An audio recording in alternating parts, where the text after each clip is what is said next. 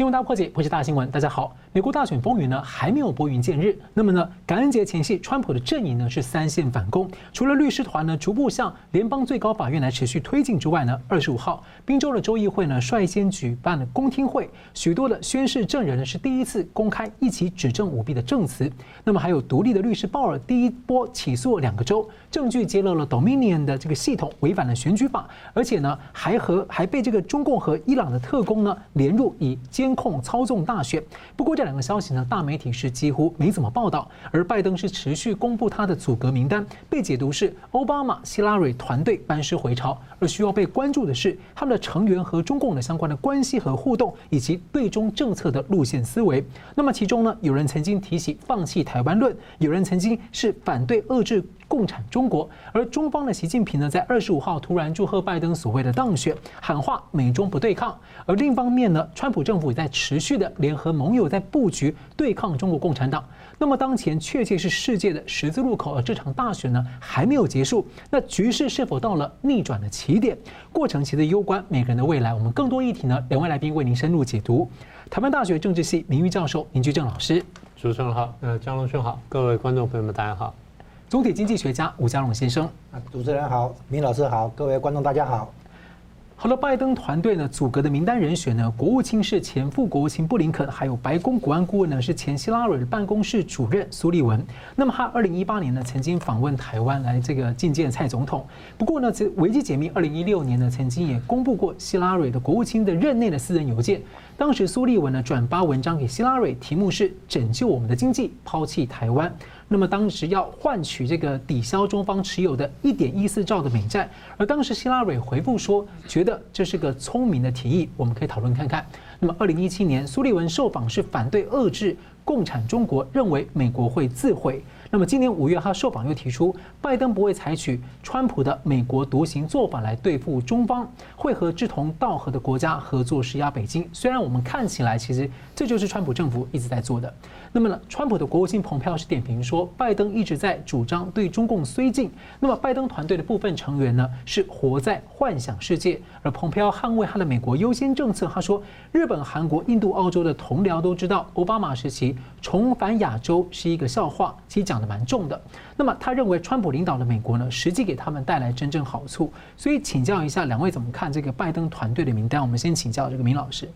呃，拜登名单就像大家一般说的哈，基本上现在看到的呢，都是奥巴马当时这个名单啊回来，所以他们说美国回来，有人说不是，是奥巴马回来了啊。那这个当然是一个比较讽刺的话，但是这话也不完全是离谱。呃，其他的呢，我想布林肯的什么大家都谈了很多了。我想特别谈一个人，就是这个苏利文。你刚不是提到苏利文嘛？呃，苏利文如果他真的上任的话呢，他应该是在这个位上最年轻的一位了啊。那反正过去经历呢，在这很年轻的时候曾经达到高位，所以也有过相当的经历。不过我想他最被人家诟病的一点，就是他就你刚刚讲过说他抛弃台湾。不在讲这点前，我想先把这整个团队啊摆在一个情境上来看一下，就是摆在今天的这种国际局势上来看一下。那么也就是说，美中之间的关系到底回不回得去？然后，就算是拜登上来的话，拜登团队如果他的思路完全不一样的话，他能不能真的走出一个跟川普不一样的路，然后又能够有效的遏制中共？如果他真的认为中共是那么那么威胁大的一个对手的话，当然，越讲到这句话的时候，我们就有一些，就是一个另外一个不同的思路。也就是说，我过去我讲过，我说如果这个团队呢，他对战略的规划跟他的敌人的排序不一样的话呢，他的很多政策的取向跟用力乃至资源的配置就会不一样。呃，当然，今天情势走到这一步呢，拜登也经常被这些媒体访问。那拜登他们就讲说啊，我们也会对中共强硬，因为中共也也是一个至少是一个竞争的一个对手，如果不是一个敌手的话，他说我们会跟更多的跟盟友合作，跟伙伴合作。就刚刚你说的，他不会单独去走。那当然就是我们可以说，呃，川普的外交政策可能有可以谈的空间，那所有人的政策大家都有可以可以讨论的空间。那并不是说川普一定都不对，也不是说拜登一定都对，但是拜登还说我们要跟盟友合作什么呢？这话看起来表面上是没有瑕疵的，但是问题是，如果说今天你很多盟友都还跟中共站得比较近的话，那你是不是要重新考虑这个问题啊？这是第一点。第二点就是，他现在拜登也讲说，我们的外交跟战略呢，必须植根于共同的价值观，也就是人权、民主跟市场经济。过去他可没这么说，至少没有说到这么强烈。当然，就是当副总统的时候，他偶尔会出来表个态，那话都这么说。民主党这个搞外交的时候，其实早在毛泽东时候就有观察，他说民主党喜欢讲空话，啊，讲了很多原则性很漂亮的话。但是到时候呢，根本就不能兑现。毛泽东自己说，我比较喜欢跟共和党打交道。为什么？共和党虽然反共，但是我很清楚他他在哪，他在做什么。然后他真的反对我在干什么？民主党也是说跟着跟我们合作，那最后又又捅你一刀。所以连毛泽东觉得说民主党比较不可靠。那当然，我们等下最后可能会谈一下这个左右对抗的问题。所以拜登说哦，我上台之后我也会对华强硬。现在有点是什么？嗯，形势逼他，他不得不这么说，不得不这么讲。那么他依赖美国盟友，那现在就是，如果说他不能标举出一个很明确的路线出来，这路线是真的行之有效的话呢，那我不晓得他他用什么去说服他的盟友啊？这是第一个部分想谈的。第二部分想特别谈谈这个苏利文这个人，因为你刚刚不提到苏利文有一段话嘛？他说要抛弃台湾。抛弃台湾，他的他的目的说啊，我们现在跟中共贸易逆差非常大了，然后那时候每年都已经两三千亿，然后累积起来就就差不多到一兆多了，一万亿多了，那我们到底怎么办？什么等等，所以非常苦恼。他想这个招数呢，叫做放弃台湾，拿台湾去换这个换这个美债，就美国跟中共之间债务。表面上看起来是一是一个想法，然后希腊人居然还说这是很聪明的想法，让我们来可以讨论一下。我不晓得他是敷衍，他是认真的。如果是认真的话，这是非常荒唐的想法。我一看到这消息，当时我第一个反应就说：“哎，这不是当年卡特选总统的招数吗？对不对？卡特在这个当了四年总统之后呢，一无建树，内政内政不行，外交外交不行，一塌糊涂。然后这个把自己盟友搞垮掉了不说，最后呢，这个经济上也一塌糊涂。然后苏联呢，步步紧逼，他不知道怎么办。”那最后怎么办呢？他还想竞选连任，就问幕僚。幕僚，我听说当时吓得要死，说你干成这样还想竞选连任？那他说好，我们想个办法。哎，最后呢，他的这个大助手布里辛斯基想出办法，他这样子，我们跟中共建交，啊，所以说不定这样可以把你的民意这个撑上来，然后我们就可以选举。我当时说叫冲洗，啊，这叫冲洗。因为好，你他最后真的是跟中共建交了，所以同意了中共的三个条件：断交、废约、撤军，跟中华民国断交，然后这个废约就废就中美和平就是协防协定，就台美协防协定或防卫共同防卫条约，然后再就撤军，把美军过程撤出，三个条件都同意之后呢，然后你才去，然后才去建交。消息传出来，尼克森说，尼克森进行说。如果这三个条件可以接受的话，我们当年就可以建交了，何必等到现在？所以最后我们发现说，这个建交一出来之后呢，损人不利己，然后连任又失败，美国国际信用受损，中共占了大便宜，台湾受伤。换句话说，卡特没换回任任何东西回来，最后还弄出一个台湾关系法，然后非得拿，等于是取代了这个中美协防协定，虽然它是一个国内法。那今天你说你要放弃这个台湾，然后去换的东西，那你明年贸易就不会逆差吗？你五年之后、十年之后又怎么办？你再拿什么东西去换？所以我说这种是很愚蠢的做法。那如果他没有改变的思路的话呢，对自己跟对盟友乃至全世界呢都是很大的威胁。是。那其实这一次这个呃拜登的这个呃团队人选呢，看起来就是很多奥巴马的人了。那所以很多人说看起来就是。感觉他们最近的发言让人感觉到是这个克林顿、奥巴马时期的外交思维回来了。那一个观察面是他们的成员和这个中共的关系，例如说拜登点名的这个驻联合国大使人选呢，还有他多名的过渡团队成员都来自一个叫 ASG 欧布莱特石桥集团。那这集团和中共的关系蛮密切的，中国的业务就是该集团呢最大而且也是唯一的相关国家的业务。那就保守党的团体啊，对不起，保守派的这个团体投诉说。国务卿人选布林肯呢，在宾州大学的拜登外交中心担任执行董事期间呢，这个中心就曾经在这期间获得匿名的中国方面的捐款，总计高达了两千两百三十万美元的捐款。不过拜登方面呢，团队是否认了。那另外呢，布林肯在担任这个副国务卿奥巴马政府的时期呢，当时亨特拜登去出任了乌克兰能源企业之后不久啊，虽然他被情报单位相关警就警告他说，那时候乌克兰这个企业是有问题的，不过他还是去出任了这个董事会。结果亨特拜登呢去写信给这个布林肯，跟他约了几次说要见面，两个人也讲好答应了，所以就让外界有很多的联想。所以您觉得说这样说，您怎么看这个拜登的过渡团队？哎，首先哈，我认为我们谈拜登的过渡团队，哎，基本上没有意义，因为拜登不会接嘛，啊，这个最后还是川普来接嘛，就是他的第二任嘛，哈。不过呢，我们讨论拜登的团队呢，有一个额外的意义，就是说去了解民主党啊，了解川普的对手，国内对手，民主党的那个思维，可能的路线，啊，对应于美国现在的状况啊。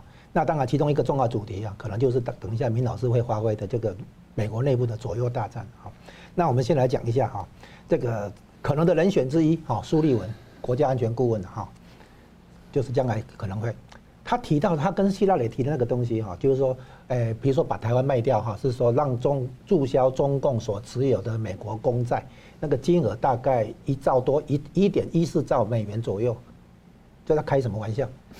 台湾的价值，我算给你看啊，香香港的价值就五十兆美元了啊，那台湾土地跟人口都比香港好几倍，再加上它有这个军港，左营军港之外，还有台湾东部是潜水艇的深水港啊，天然母港，然后我们的山里面还有空空军基地，对不对哈？然后再来，除了军军事上的价值之外，我们还有一个半导体产业，香港没有嘛，对不对？老共拿下香港，考虑说将来要是大量被大量索赔的话，他可能把去香港的地产拿来卖，估算可以拿到五十兆美元，就光房地产。哎，对，就是说香港哈拿下来以后，它有很多那个房地产，它可以拿来卖，因为香港肯定比大陆内部的上海、北京可能更容易卖啊，卖的卖相更好，五十兆美元的啊，那你想想看，台湾的话至少光是土地人口。地缘政治呃，土地人口价值就它两倍以上，再加上军事在两倍，半导体产业在两倍，台湾的价值五十五百兆美元都不止，你现在卖一兆美元，你这不是荒唐吗？你可以卖啊，你要卖可以啊，卖个好价钱嘛，对不对？台湾也比较有面子嘛，你卖个一点四 一点一四兆美元就要抵消掉，这是荒唐嘛？你自这以那个年代讲，你看你怎么喊，你也要喊个十兆二十兆，你怎么会喊一兆美元就要把台湾卖掉？然后你。这个问题很严重的哈，再来一个问题就是，你把台湾卖掉，那日本怎么办？日本的国家安全，台台湾对日本来讲很重要的。再来，你美国自己的第一岛链被突破，你怎么办？中共开始驻军左营或者苏澳，啊，那个潜水艇跟那个军舰的话，直接东出太平洋，那你美国怎么办？台湾不是，他们是非卖品，你要卖的话，还要卖个好价钱，更何况它本身是非卖品。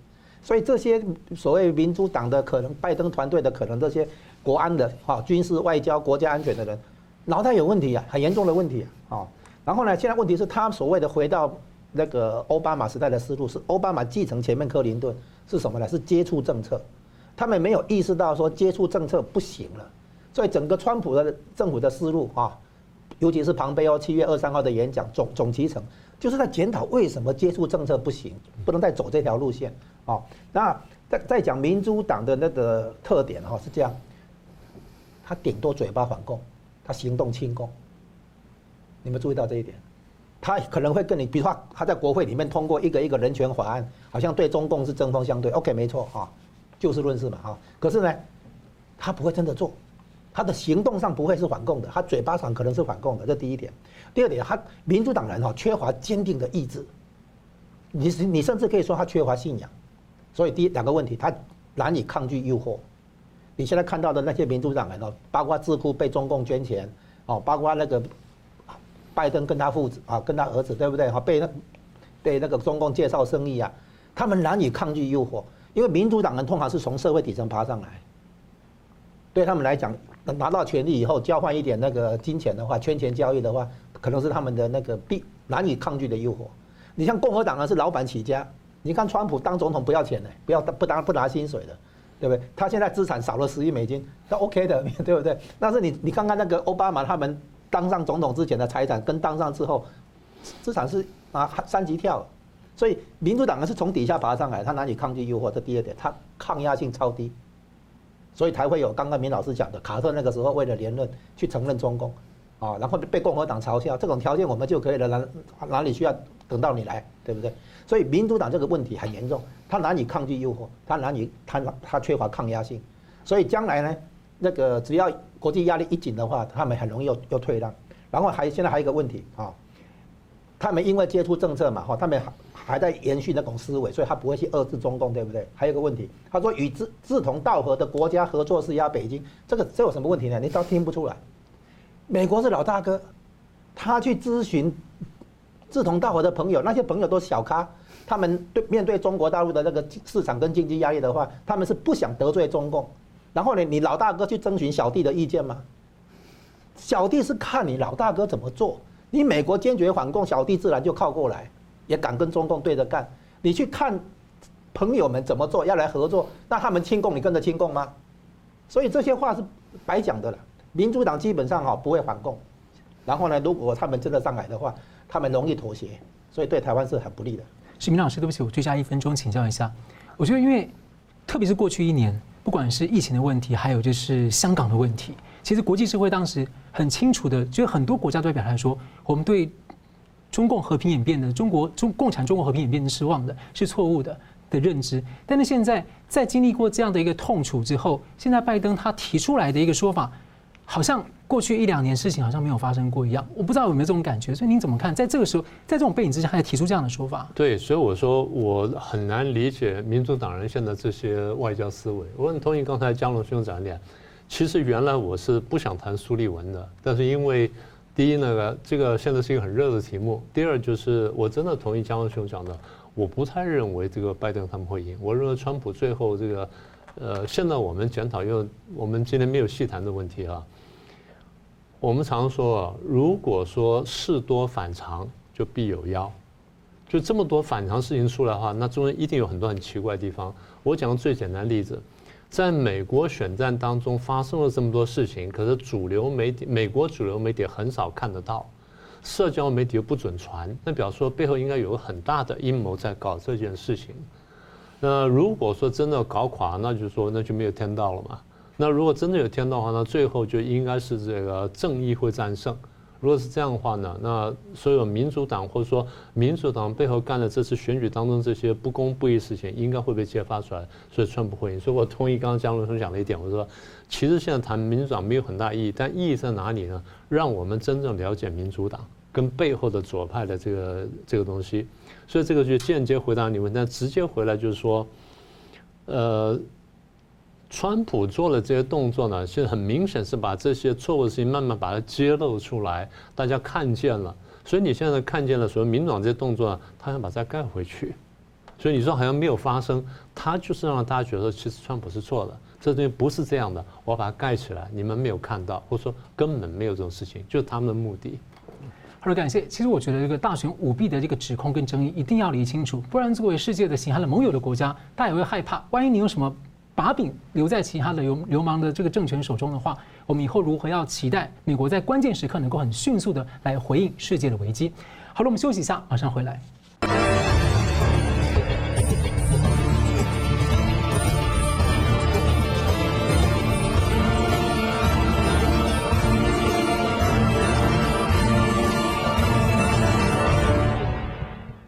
欢迎回到新闻大破解。十一月二十五号呢，川普阵营这个大反攻的同一天呢，中共的总书记习近平呢打电话给拜登，所谓的当恭贺他当选美国总统。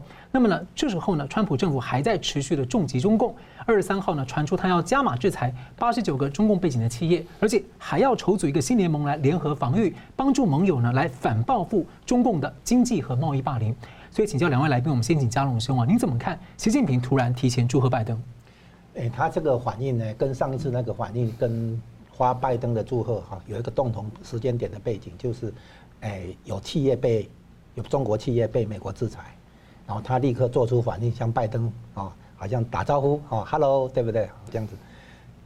就是这个是最主要的原因，时间点的那个问题哈。那至于习近平本人的这个贺电哈，一分析下去发现大有文章，因为过去三次哈，包括习近平给川普的，还有啊那个胡锦涛两次给奥巴马的，他那个贺电是两百多字，这一次只有一百多字，一百一十五个字哈，就表示这一次是降级的、缩水的、缩水版的哈。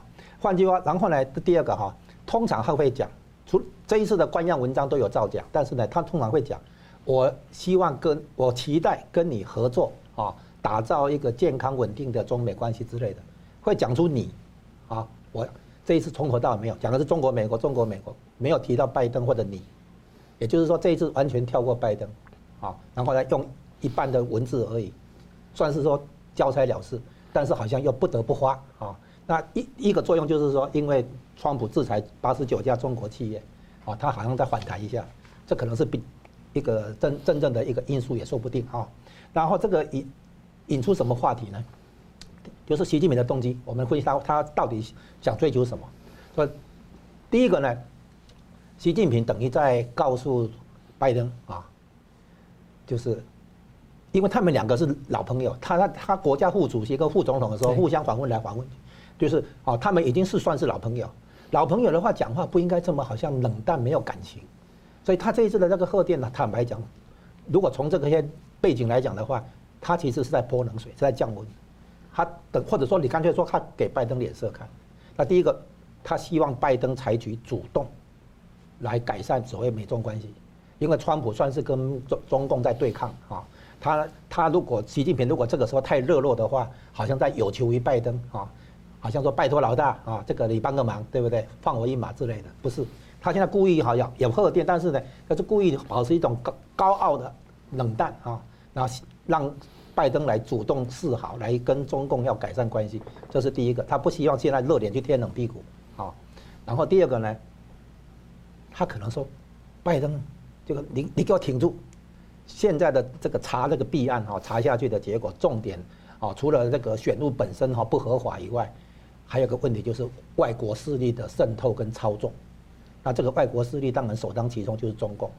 那拜登现在很可能撑，已经在据说在压力之下哈，他也可能要撑不住。为什么？因为这个查下去会扯出很多人，啊，扯出很多人的话，那拜登背后的那个庞大的暗黑势力、隐暗黑政府的话，可能要断尾求生，可能哈牺牲拜登就好，其他的要顾到。所以呢。习近平不希望拜登垮掉，或者据说有可能拜登要认输，承认败选，交换川普不去追究他的叛国罪。如果是这样子的话，习近平说：“你给我撑着，你给我撑着哈。”这样有类似这种意思。所以呢，从这个角度来理解的话，习近平发出贺电，等于间接证实川普赢了。是，殷老师怎么看？我基本同意江文兄刚才分析啊，我补充几个细节的地方哈。的确，他们两个就是习近平跟那个呃拜登，他们认识呢是二零一二年。二零一二年当时已经习近平是储君了嘛，所以理论上就是如果说他能够在这个上台前呢，宣召去美国访问一下呢，那大家互互相认识一下是个好事情。所以当时就决定说，二零一二年二月十三号到十七号，如果没记错的话，那习近平要到美国去访问。就二月六号爆发王立军事件。那七号呢，我们就知道这消息，所以当时我们就想说，那这个习近平还能不能去呢？其实我们是过两天想到的。我们第一个想到说，哎，王立军跑掉了，这么大一件事儿，那美国会怎么反应？照正常情况下，美国一定会接纳他，接纳他之后，然后就听更多的秘密。就最后美国突然决定说不要他，然后然后要把他这送回去。所以我们说为什么？后来才发现说，哦，原来习近平访美。我们就追踪习近平的这个行程。习近平访美理论上是五天，那么公开行程大概三天到三天半。这三天到三天半，你猜谁接待他？拜登。拜登，因为拜登是副总统，习近平是储君，所以理论上是身份相当的。我不能说两两者因此徇私，我不是这意思，而是说两个这个官方地位相当，所以这样就认识了。后来事情大家都知道了，双方互访很多，然后公司什么什么有点参加不清。所以现在大家比较怀疑，就是说，上次不是那三个硬盘出来吗？三个硬盘出来说，其中有硬盘讲的是习近平家族跟拜登家族联手贪污的故事，那现在当然没有核实啊，没有核实，但是这东西爆料，坦白说，不是真的，不完全是空穴来风哈，他应该是有他一些故事在里头。因为拜登家族贪污跟习的家族贪污呢，大家知道是有其事的。那现在这两个是不是是不是连起来了？那我们过去讲过说，看起来中共里面有人要斗习近平，说把这东西丢出来，那么这个丢出来杀伤力是非常大的。所以就回应到刚才江龙兄讲的。如果说第一两者之间有这种关系，然后第二呢，他真的曾经插手选举的话，那习近平这下如果要宣传，那是不得了的事情。好，那刚刚讲他江文生讲的时间点，我们把时间点再排一下。呃，美国主流媒体呢是七号宣布拜登当选，然后拜登也出来讲说我胜选，然后接着有些国家就开始去祝贺拜登，但当时习近平是没有跟进的，那天是七号。九号的时候，中共开这个例行记者会，外交部呢，汪文斌出来这个被追问，然后记者问说：“为什么你们好像还没有表态说这个呃祝贺美国这个这个大这个拜登胜选什么的？”他的回答很精彩，他说：“中方理解大选的结果会按照美国的法律和程序做出决定。”你翻成白话就是：第一，他们现在还没有确定；第二，确定之后我们再来祝贺他。啊，那天是九号，四天之后他就立刻讲说：我们向拜登先生和哈里斯女士表示祝贺，啊，表示祝他当选了。可是按照他原来讲的美国法律程序，并没有做出确定啊。那这四天当中发生什什么事情？这就是刚刚江龙生讲的，十二号的时候，川普颁布行政命令，禁止美国对部分军方呢拥有跟控制的这企业的投资，多少家呢？三十一家。那你说呢？后面那怎么回事呢？好了，那这十二号、十三号他出来讲了一个话，那话你仔细玩味一下，刚刚江龙生讲的，他没有点名出来，只说中美双方当然祝贺了你们当选。那祝贺你们当选，将来我刚刚就讲过说。万一真的美国决定说做程序出来不是拜登，真的是川普的话，他怎么办？那没关系，不是只有我一个，大家都这样，德国、法国、其他国也都这样的。我们是按照当时我们能祝贺了。那现在我再来跟川普祝贺呢？川普理论上没什么好生气，因为大家都是如此。好，然后二十三号川普宣布，刚刚讲说八十九家公司什么等等，我觉得中共是知道还有后续，所以现在就先做一个动作，就是我向你示好了。或者说我提醒你哈，在你不要不要漏气啊，你不要垮掉，因为咱们俩是一条藤上的两个瓜，那所以这个你得给我守住，否则那我们都完了。所以我觉得这个是比较关键的部分。所以看起来就是这个 川普政府看起来就是反共反到底了。是。好，那有意思的是呢，这个美国人南方的墨西哥呢，总统罗培兹呢又一次的公开的拒绝承认拜登胜选。二十五号，二十五号他说了一句话很有意思，他说最好的事情是什么？是等待。那。另一位在等待的就是俄罗斯总统普丁啊，那他也不祝贺拜登。那普丁说，他不是要否定美国的政治制度或选举制度，他说每一个人都知道美国的大选有缺失啊。这句话，请教两位，我们先请明老师，这个普丁俄罗斯啊在算什么？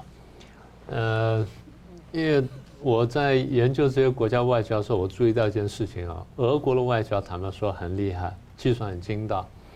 你从满清末年他怎么去侵略中国那个过程啊？你晓得，他通常是用最小的投入去换取最大的收获。譬如说，你我们讲说，呃，各国侵略中国，其实从中国拿走土地最多的是俄国。是。可是各位回想一下，俄国哪一次出过数万大军侵略中国？你回想一下，怎么其实有过一次啊，有过一次。在最后跟那个呃民国成立以后，在东北呢，为了那个长春铁路的事情，他出动了四万大军，那是很少有的事情。平常他出的军队都很少，那为什么可以拿到这么大土地呢？真的是外交高明。他用欺诈、恐吓、瞒骗，然后这个呃煽风点火的方式呢，搞到你这个浑身不对劲，然后就割让土地给他，割的是你觉得可要可不要，但对他来说是非常重要的东西。所以非常厉害。我再说一次啊，俄国的外交传统用最小的投入拿到最大的收获，这次也是如此。所以这次他看了说，你们美国选举还不定吗？那如果说我这么早表态的话，不一定值钱。所以我慢慢算，慢慢等，等到最后看什么时候合适的时候，我再来出手。他限定就是要习近平说，你这么快出手干什么？你都已经等了这么多天了，你多等两天不行吗？等等，说明后面好处更大啊，这是第一个。第二就是我现在不表态啊，看你们两边会不会来有人来求我，我等等看，不一定等得到，但万一等到呢？甚至他可以私下呢托人间接放讯息说，呃，普丁可能可以表态啊，我们可以表态。但你先得做，给我点什么好处，做我点什么承诺，然后我再来表态看看，说不定对你有帮助。所以他在等的东西，大家千万不要小看了俄国，哪怕他丢掉这么多土地，然后丢掉这么多的国力啊，他现在依然是一个计算精到的地方。美国在一九七，哎哪一年跑去打那个打打阿富汗的时候啊，那个二零零一年去打阿富汗，俄国那时候弱得不得了。可是当时普丁一个动作，佩服佩服极了。美国花了几十万大军打阿富汗，打搞了半死。阿富汗是一个很落后的国家，美国用这么先进的武器，他们打基基本上有点用不上。所以我先想说，那普丁会插一脚，他真的插一脚。他派两百名特战部队占领了阿富汗首都的卡布尔机场，拿这种东西跟人家谈判，两百人。所以我说，最小的投入，最大的收获。这次我认为他在等这件事情。是，江大哥怎么看？诶，这个从川普来讲啊，他这种悬而未决的大选结果，等于在测试外国领导人是不是真的呃在反共，真的跟美国的价值观站在一起啊？只会看看这些大国的反应。那么有俄国是这样，第一个，俄国跟现在跟美国已经有一些共同的利益。第一个油价，美国现在有页岩油。哦，它也要出口。那俄罗斯当然石油收入是它的大宗财政收入，所以油价走高的话，如果川普让油价走高的话，那俄罗斯就是高兴到不行，对不对？好，感同身受。那这个东西就不用明讲了。啊，那个油价拉回来的结果呢，美国的页岩油比较不会有破产的问题啊危机。那俄罗斯那边也很高兴，这第一个，他们在油价有共同利益。第二个呢，他们现在共同对手是中共，所以他们的合作会大于他们的竞争跟对抗，跟跟这跟以前不一样。现在美国在考虑的是联俄制中，以前是联苏，啊联中制苏，是对不对？现在是联俄来制中，啊，所以他们有一些共同的那个战略利益。然后第三点呢，他们现在都在共同支持印度，啊，现在美国跟俄罗斯都在支持印度，啊，然后在他们的冲突的地方啊，以前的重点是在中东，啊，那像叙利亚，对不对？那现在因为美国已经从中东在撤，因为美国现在对中东的石油依赖已经没有了。现在美国反而是也要做石油的出口，它它的能源自给自足，所以美国中东对美国的地缘政治价值在下降啊。那这个地方呢，美国跟俄国在中东的冲突当然就跟着下降啊。然后呢，有一个冲突，就是啊，美国想卖页岩气到欧洲，俄罗斯也要卖天然气到欧洲，啊，这一点的话，两边有冲突，就这样啊。那基本上俄国的那个国策，基本国策。叫做坐山观虎斗啊，这是普京自己讲的。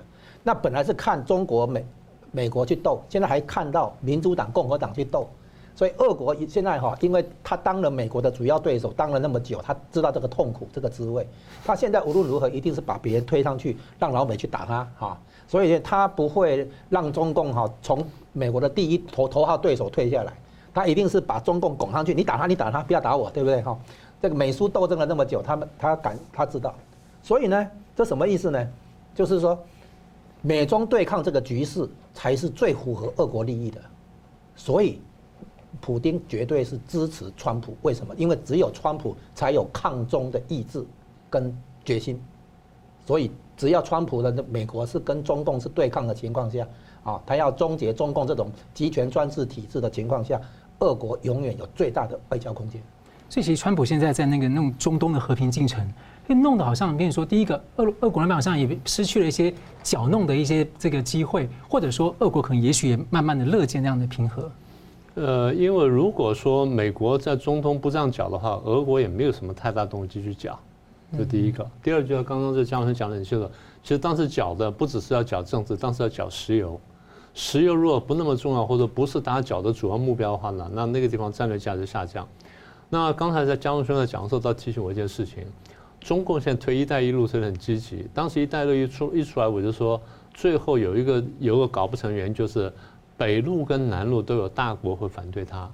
南路会是美国跟日本，北路呢俄罗斯嘛，因为你碰到都是俄罗斯这个这个我过去的属地或领地，甚至是我国土一部分。那现在你来这边搅局，最后你做大了，那我怎么办？所以乐于见到说这个川普呢把中国搞垮。所以战略上，你说他当当老三呢，这是聪明的。我认为他会这么做的。好了，我们休息一下，等下继续回来讨论这个川普阵营呢在宾州州议会所召开的公听会，后续还有几个州，这些有什么特殊的意义？休息一下，马上回来。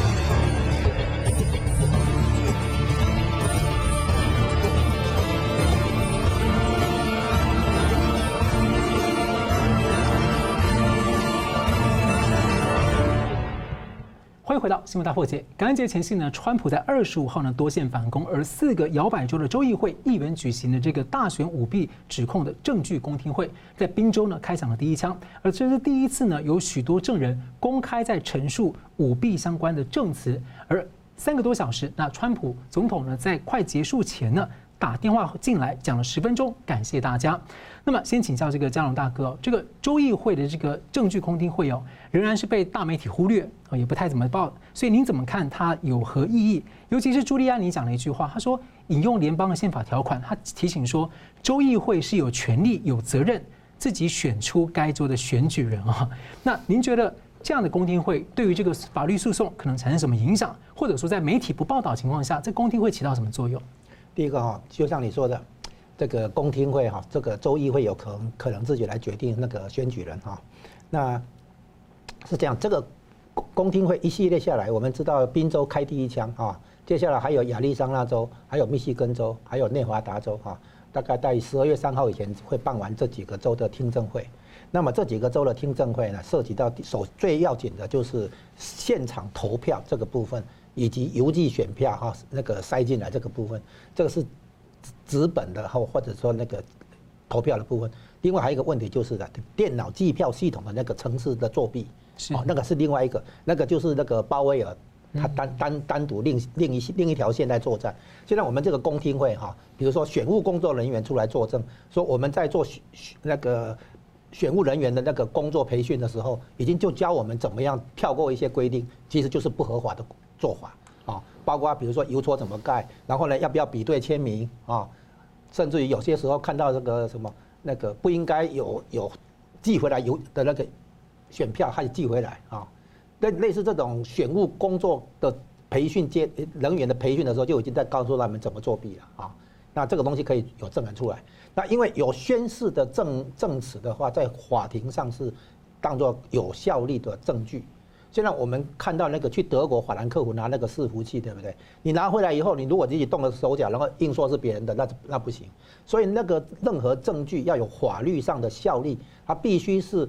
可供第三方查证的，叫做可呈堂的证据。所以呢，那个行动据说司法部有派人在场，哦，这样来做见证。然后这个拿到的东西的话，才能够说就不是你自己栽回栽栽栽赃给别人的嘛，对不对？好，所以这样子。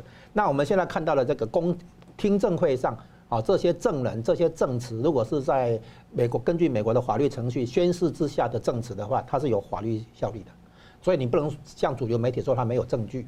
那所以这个东西的话，第一个哈，川普的策略其实不是去查票，因为那个查票太费时间。这张票是不是有效票？没一张让让查，那开玩笑，对不对？没不可能。他是要来证明说选举过诶选务过程出现的弊端够严重，使得这个州的选举无效。这个州的选举无效以后，他的选举人票视同弃权，这样的话就会产生两个人都没办法过两百七十，那个时候就进入下一轮，就是众议院来投票。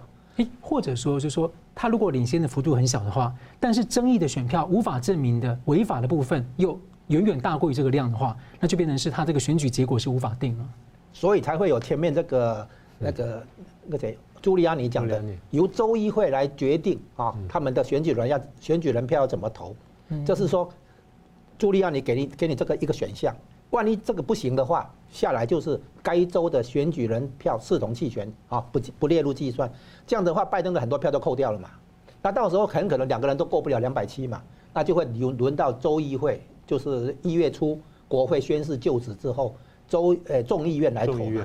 众议院投的话是一周一票嘛。那现在共和党是二十六州，然后民主党二十四州嘛哈。如果他们 真的都没有第那个第三党的话，对不对哈？对，那二十六比二十四的话，共和党赢嘛，哈，是这样子嘛。那共参议院本来就共和党占优势，嘛哈。所以呢，如果是走这一条路的话，那就简单，我们不用一。然后呢，川普还呃选前有说，这个选票的那个查验的话，可能要搞两年。那就是说，一定要利用这一次把选务弊端彻底解决，否则将来美国办的选举没有公信力。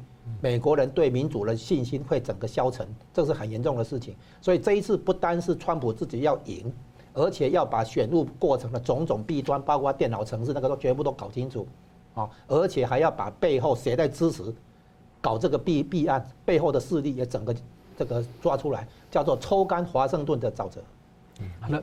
其实这次大选结果未定，很多人联想到两千年的时候高尔对上布希啊，当时一个多月才定。不过这次大选媒体显然没有这个耐心，就不断在催促，而且很多的质疑呢都不一样。那。这次呢，暴力威胁恐吓呢，在这次大选的前后是频频的发生。那像说大媒体是不太报道的，像选民上街这个抗议选举舞弊就被 Antifa 围殴，媒体也不报道。那义务帮川普的律师呢，他遭到死亡威胁，媒体也不关心。那联邦总务署长墨菲的家人被威胁，因此他说他提交来提前拨交过度的资源，媒体好像也不是很在意。那。极左派的议员跟组织，甚至大学生，扬言说要所谓的清算川普总统的他的同僚、他的同事跟他的支持者，要建立黑名单。连民主党籍的哈佛法学名誉教授，这个德肖维兹很有名，他也被威胁。他就说这样的做法只能像中国共产党，但是媒体好像也不是很关心，所以很奇怪。请教明老师，呃，美国这样一个很重视这个个人自由跟信仰的基石的社会，为什么会滋生出这样很特别的意识形态？还有，甚至有这样暴力极端的团体能够被被接受？嗯。我先回应刚才讲说那个选举的问题啊，我觉得共和党这次呢，他的心态真的不是说，哎，我们川普要选赢，或川普本人也不是我说我一定要选赢，而是说我们必须把选举弊端呢要揪出来，要查清楚，因为否则的话讲得轻一点，如果这次这样过去了，真的如果真的民主党有作弊，然后就让这样过去的话，那共产党呃共和党将来永远不用选，对不对？每一次都会输掉，所以这第一要查清楚。第二，如果真的捍卫美国价值的话，这事情也必须查清楚，这不是输赢的问题了，而是一个原则问题。所以从原则问题拉到你刚刚的话题啊，我记得上次我来的时候我就讲过说，其实各国呢都有一个政治光谱，就从左到右政治光谱。我们所左的就是反对现存体制的，然后这个想要改变它的，越左呢就越激进的方式去改变它。右派呢，就是保守的，就赞成性的体制，甚至要回到过去的，然后越激进就越右派。所以各各国在各个时间都有一个光谱，但是随着时间跟社会的不一样，这光谱它它没有一个绝对标准，它可能相对右或相对左或什么等等。社会上一团和谐的时候，可能会相对偏右一点点；社会上比较动乱，会相对偏左一点点。这就为什么我们看到有些社会呢相对比较平和，有些社会呢经常动乱不止，然后需要革命什么的。所有这东西呢，背后根源什么？来于里面人群的分歧，就是不管我的生活的方式啦，或者政治制度啦，或者各种分配啦什么的，我的满意或不满意。好，那么我们就这样就讲回到共产党了。我过去我讲我说，共产党在这个人类社会上呢，出现一两百年，它一直是一个很强势的运动，它有一个很深的一个一个思想，有一个世界观跟有个历史观在那里。然后这世界观的历史观呢，支配了他们的一切的这行为。他们最厉害就是把兵法跟这个结合了。他们说，呃，当革命高潮时候，我们要大踏步前进；当革命低潮时候，我们要大踏步要后退。退要退得够，什么叫退得够？要保存实力。但是退的时候，并不代表说我没有任何攻势作为。退的时候，我要开始要统战，要文宣，然后我要把这个氛围慢慢扭转到对我有利的地步。共产党是相信文宣的。好，那就讲回美国的情况了。所以，如果说国际共产主义运动在一九九一年看起来随着苏联跟东欧瓦解而消沉之后呢，并不代表说共产主义运动彻底消灭。他们在世界各国，甚至在美国里面，都要想办法慢慢我再站起来。呃，共产主义有低纲领跟高纲领，高纲领就最后实践这个我们全世全世界的共产主义，低纲领就是。我起码先说社会主义，然后社会主义慢慢走。所以，社会主义是我们达到共产主义的高纲领的中间必须经过的阶段。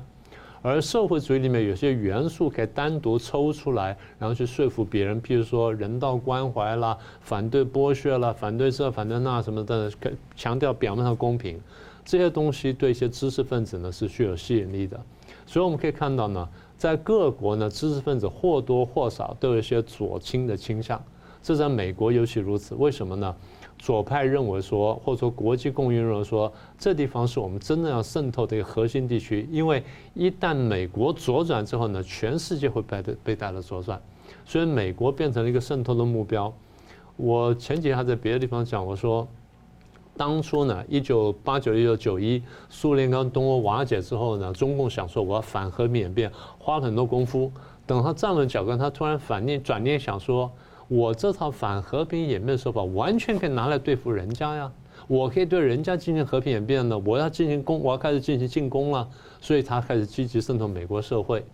所以当的零一年到零二年参加世贸组织，然后经济实力慢慢膨胀之后，又跟美国华尔街、跟美国这左派勾结之后呢，他有很大的空间去渗透美国社会。所以大概十几年的功夫，美国社会呢就左转的非常厉害。我们可以看到。那么全球化使得贫富差距加大，美国原来就有黑白种族问题，再爆发了弗洛伊德命案，所以这事情呢都是万事俱备，只欠东风，差个什么呢？差个总统大选。是，所以总统大选一出来之后，所有的东西呢都可以酝酿起来，而前面这些前场左派，不管是自觉或不自觉的，进入到媒体、进入到学术界之后呢，就一一发不可收拾，这就是美国整个社会左转原因。所以现在我们看见就是右派要扭转回来，左右开始大战。所以美国的左右大战已经开始了。但以前的话，其实美国没有左右，但好像在一个中间、一个中线之下的，这样一个左右的这样的一个像中庸之道一样。但现在变成是整个标准都被拉过来了。对对，是这个意思。好，我们最后请两位来宾给我一分钟来总结今天讨论。我们先请这个呃吴老师好了。哎，我们现在看到的媒体的问题，你刚刚提到的媒体的问题是这样：媒体的老板哈，这个这些大亨啊啊，因为跟中国的利益有连结。所以他们现在清一色在站在反川普的立的那个立场，那这个东西是这样：原来资本主义全球化，然后他们去把有廉价劳动力的中国跟印度吸收到国际资本主义体系，结果工业发达国家的劳工阶级受伤，于是川普代表他们要出来做修正，然后这些大老板们就联合中共一起来跟川普对抗，这就是我们现在看到的在全球范围内的左右对抗。可是呢，原本是资本主义搞全球化，现在全球化回过头来要变成全球化的社会主义了。其实我一直觉得很奇怪，已经经过过去这个三四年的时间，照理说他们的利益的结构应该有一些转变。只是老师怎么看？呃，如果这江龙从刚刚的分析，我们再走下去的话，就是具体来说，就是大的这些电视公司跟这个报纸，然后再来社交媒体，然后再来就大科技业。你说大科技业为什么卷进去呢？各位看到有多少这些大的电子电脑公司或相关的三 C 产品公司跟大陆有有非常深切的利益？大家可以看到这东西，所以一旦结合起来之后，那利益大到是难以想象的。我很难理解，就是大家记得前一阵子不是美国国会听证吗？找了几家大的科技公司去问说，你们在中国有没有受到压力？在中国做生意有没有受到压力？逼你们交出商业机密？大家好像又似有若无，对不对？那这样一讲就晓得说，明明是有，但是你不敢讲。你为什么不敢讲？因为你真的怕失去这东西。所以今天我们看到就是说，美国大选搞得这么复杂呢，整个是一个左右对抗的局面，而这左右对抗局面呢，背后呢还很大的国际利益卷在当中。所以这次怎么样能够正本清源呢？这倒是我们大家需要拭目以待的了。好，非常感谢两位来宾很精辟的分析，还有观众朋友的参与。新闻大破解关键二零二零，我们每周三五再见。Hello，各位观众，感谢您的收看和支持。如果您喜欢我们的节目的话呢，请记得按赞，并且订阅我们新闻大破解的频道，并且要记得要开启旁边的小铃铛，按下去之后呢，会定期的接收到我们最新节目的通知。那么，如果您对我们的节目呢有任何的感想或心得的话，也欢迎您在下面的留言区留言来和我们交换意见。新闻大破解的节目呢是定期更新，每周晚上九点半会定期更新。我们下次再见。